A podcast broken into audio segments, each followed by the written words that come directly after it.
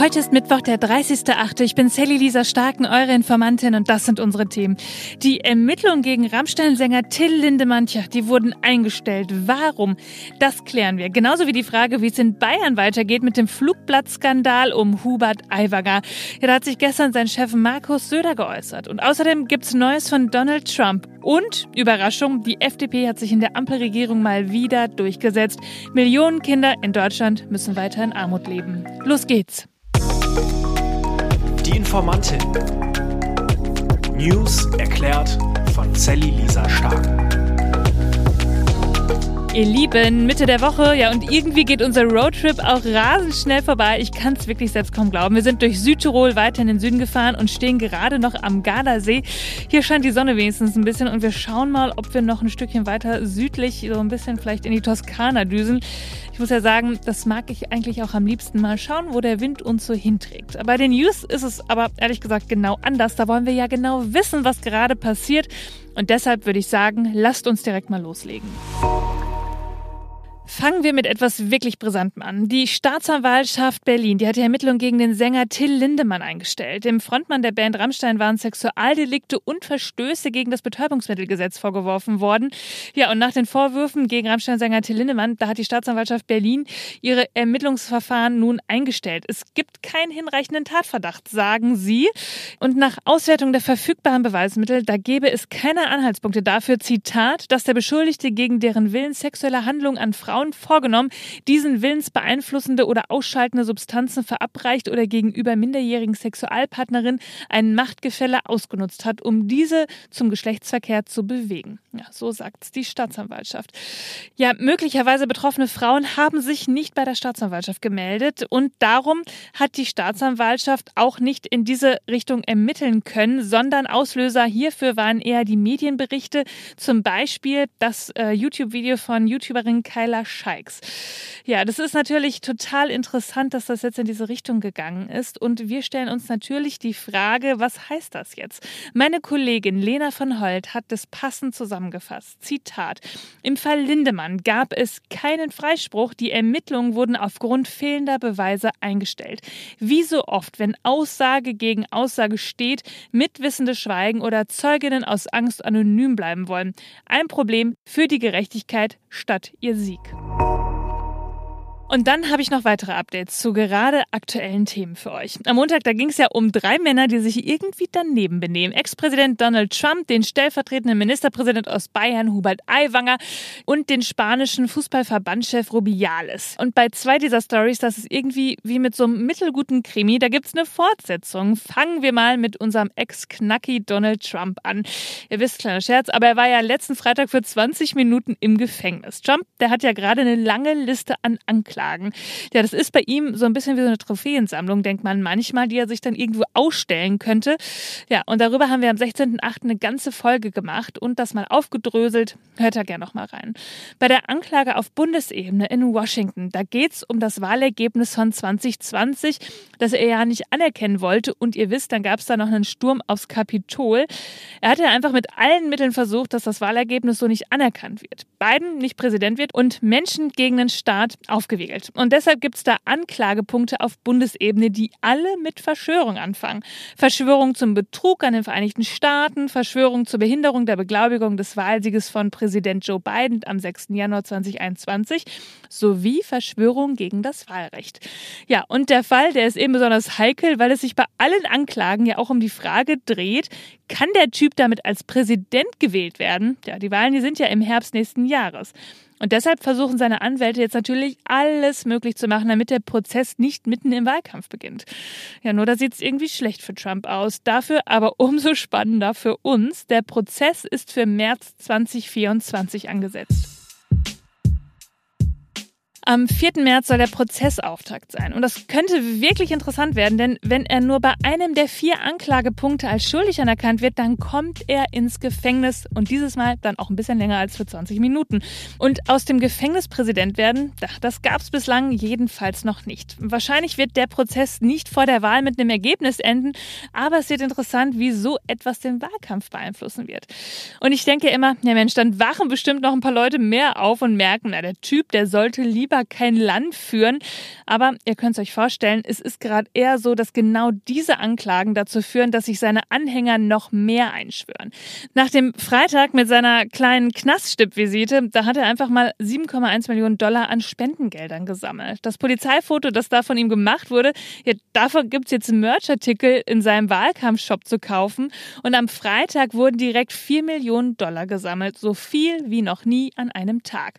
Ja, also immer wenn man denkt, jetzt haben wir Trump an den Karren gepinkelt, dann kommt sein Team daher und dreht irgendwie alles völlig um. Ja, Trump, der bleibt bei seinem echt ewigen Narrativ, seinem fortwährenden Behauptung, dass er politisch verfolgt wird, dass er ein unschuldiges Opfer ist, ja, und dass seine politischen Gegner nur verhindern wollen, dass er nochmal als US-Präsident ins Weiße Haus einzieht. Und diese Strategie, die funktioniert. Trumps Anhänger, die glauben ihm sein Märchen von den gestohlenen Wahlen und nicht nur das, sie wollen, dass er 2024 zum Präsidenten gewählt wird, damit er sich rehabilitieren kann. Ja, und das ist nicht nur seine Hardcore-Basis, sondern nach neuen Umfragen will das eine große Mehrheit, rund 62 Prozent der republikanischen WählerInnen, die wollen Trump als ihren Präsidentschaftskandidaten. Das wird auf jeden Fall ein ganz schön heißer Wahlkampf nächstes Jahr. Und dann das zweite Update. Der Aiwanger Hubert, wie man in Bayern ja so schön sagen würde, der soll ja ein antisemitisches Pamphlet geschrieben haben vor 35 Jahren in der 11. Klasse. Ja, oder dann eben doch sein Bruder. Wir wissen es nicht so genau. Hört für Einzelheiten gern nochmal in die letzte Folge rein. Ja, aber so langsam merkt man, hm, so einfach wird der stellvertretende Ministerpräsident von Bayern so mitten im bayerischen Wahlkampf wohl nicht damit davonkommen können. Bundeskanzler Scholz zum Beispiel, der lässt durch seinen Regierungssprecher Wolfgang Büchner verlauten, Zitat, Unabhängig davon, wer dieses Flugblatt verfasst und verbreitet hat, es handelt sich da wirklich um ein furchtbares, menschenverachtendes Nachwerk. Ja, das muss aus Sicht des Bundeskanzlers auch alles umfassend und sofort aufgeklärt werden und müsste dann gegebenenfalls auch politische Konsequenzen haben. Und auch der Ministerpräsident Söder in Bayern, der steht gerade irgendwie in der Ecke. Kann er mit den Freien Wählern die Koalition weiterführen? Kann er damit auch in den Wahlkampf gehen? Ja, vorerst macht er das auf jeden Fall. Gestern gab es zu der Causa einen Sonderkoalitionsausschuss im Bayerischen Landtag. Ergebnis, Söder hält vorerst an seinem Vizeregierungschef Aiwanger fest. Denn es sei noch zu früh für eine abschließende Bewertung des Falls. Aiwanger bekommt jetzt einen Katalog mit 25 Fragen, die er beantworten soll. Und danach will Söder entscheiden, wie es weitergeht. Zum Flugblatt selbst, da sagte er: Das Hetzflugblatt ist ekelhaft, widerlich. Es ist übelster Nazi-Jargon.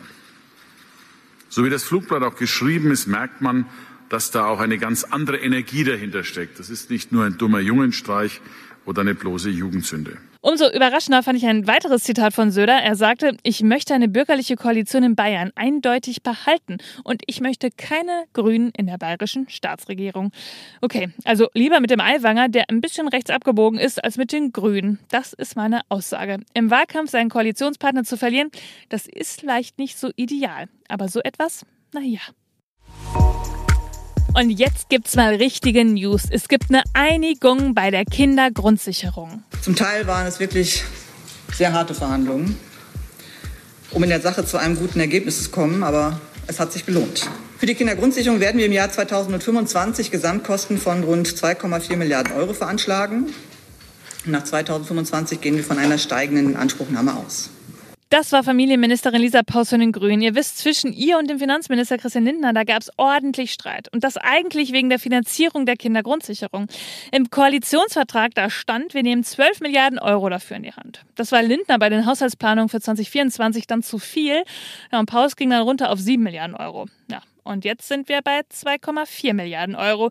Und da brauche ich gar nicht so gut in Mathe zu sein, um zu merken, also mit dieser Summe werden wir wohl nicht für wirklich gute finanzielle Verbesserungen bei ärmeren Familien sorgen. Und auf die Frage, ob die Kindergrundsicherung jetzt richtig was gegen Kinderarmut tun könne, da sagte Paus selbst nein. Und so schreibt der Spiegel zusammenfassend, die Kindergrundsicherung soll also laut der Einigung nun vor allem eine Verwaltungs- und Digitalisierungsreform sein. Verschiedene familienpolitische Leistungen wie Kindergeld, Bürgergeld für Kinder und Kinderzuschlag werden gebündelt, sollen künftig auf einem Kinderchancenportal abgerufen werden können. Einerseits als fester Garantiebetrag in der Höhe des jetzigen Kindergeldes für alle Kinder, andererseits als einkommensabhängiger Zusatzbetrag. Andere Hilfen wie die 15 Euro monatlich aus dem sogenannten Bildungs- und Teilhabepaket, die Eltern für diverse diverse Hobbys ihrer Kinder schon derzeit beantragen können, bleiben eine zweckgebundene Sachleistung. Sie müssen eigens beantragt werden. Auch das war eine FDP-Position. Ja, und ich vertreibe mir bei solchen Beschlüssen ja auch immer so ein bisschen Zeit auf Twitter und das heißt jetzt ja X.